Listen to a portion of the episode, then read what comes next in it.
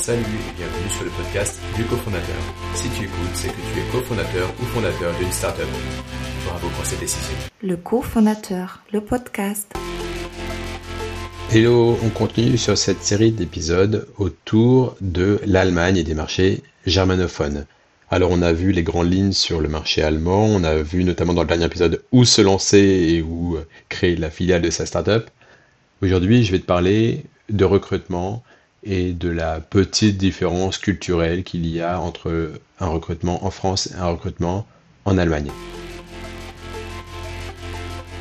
Le premier point qui me vient en tête, c'est la question des salaires. Sache que les salaires en Allemagne sont beaucoup plus élevés qu'en France. Le coût de la vie est un peu moindre, on vit mieux en Allemagne qu'en France, et les salaires sont très élevés, ils sont de l'ordre de 30 à 40% plus élevés, souvent à postes égaux. Je te parle de ça en comparant des salaires euh, de, postes en start-up, type euh, un sales notamment. Euh, les commerciaux sont très très chers en Allemagne versus, versus Paris. Et donc il faut se poser la question du package que tu es prêt à proposer à un commercial allemand. Si tu fais du grand compte en SaaS et que tu as besoin de profils seniors, tes salaires vont être très rapidement autour de 120, 150 000. Ça se trouve aussi à Paris, mais même les profils juniors démarrent très très vite à 60, 80 k et donc beaucoup plus élevés que les standards que je connais personnellement à Paris.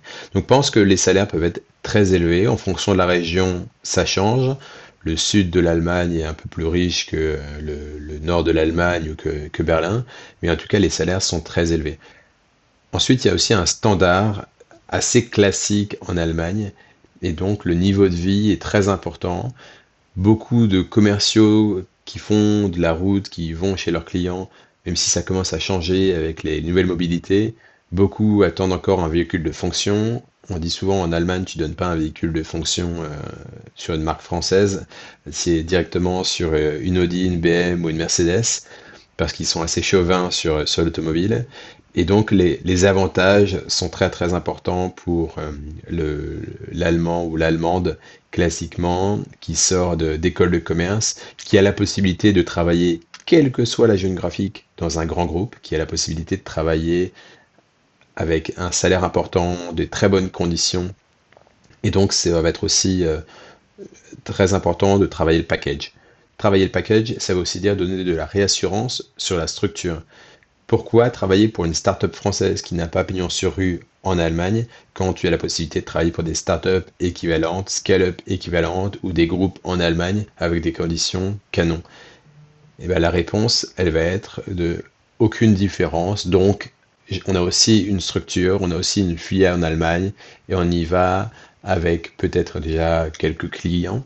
On y va avec euh, les, des process qui sont maîtrisés en France, mais aussi avec des vrais moyens pour l'Allemagne. Et donc, on est obligé de montrer quatre sur table. Cette notion de réassurance dans le travail, elle est beaucoup plus présente en Allemagne qu'en France.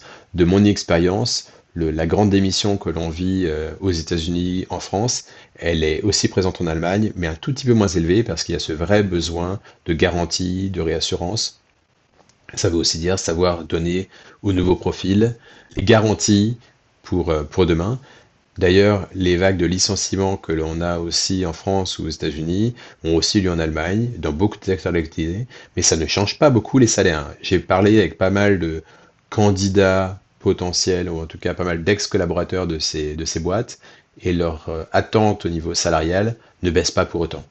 Parce qu'en fait, ils savent qu'ils vont retrouver du boulot, et donc ils ont peut-être eu un package de départ, et donc ils prennent le temps de retrouver, et les conditions ne baissent pas. Donc il y a plus de monde sur le marché, mais les salaires ne baissent pas. Ça, c'est un premier point sur le recrutement.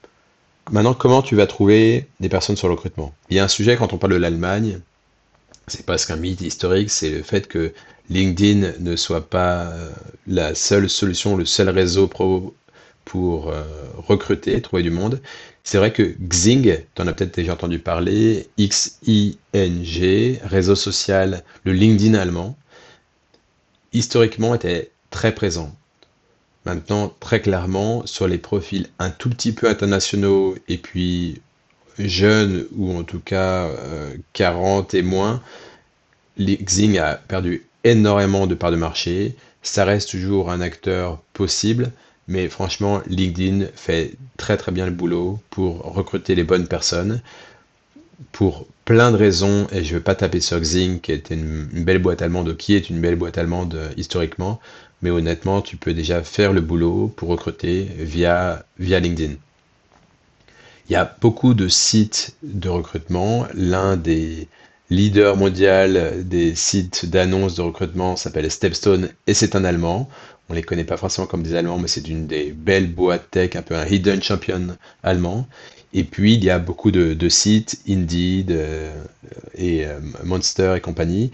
Il y a un agrégateur qui s'appelle join.com, J-O-I-N.com, qui est euh, allemand, je crois, de Stuttgart à la base, et qui permet d'avoir des prix assez bas sur du posting, du multiposting, pour avoir des annonces de recrutement diffusées sur pas mal de réseaux. Je n'ai pas de bille dans Join, mais ça peut être une solution pour euh, faire du multiposting assez rapide et trouver des réseaux un peu de niche, de, start-up à Berlin, ou aller trouver des, des sales, ou aller trouver des boîtes dans les, dans les green tech, euh, et des profils dans les green tech, etc. Donc tu peux utiliser cette plateforme déjà gratuitement et puis tu peux voir un peu quels sont les sites d'annonces qui sont proposés en Allemagne, que ce soit des sites spécialisés, verticalisés ou euh, des sites beaucoup plus grand public avec des packages qui peuvent être euh, intéressants.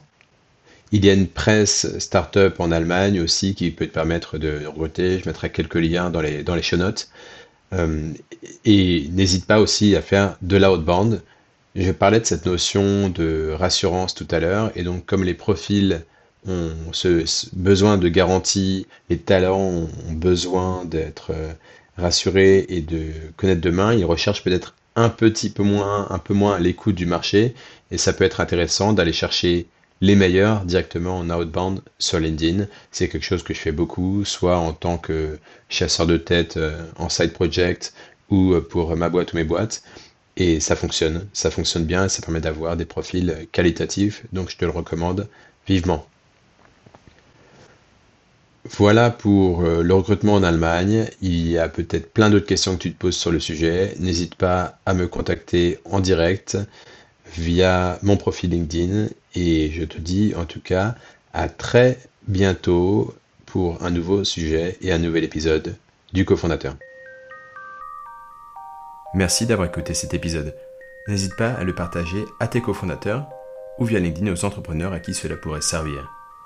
Si tu trouves ce podcast utile, ce serait hyper sympa de donner 5 étoiles sur ta plateforme d'écoute, que ce soit Apple Podcast, Spotify ou Upskilled, l'app d'audio learning pour monter en compétences digitales.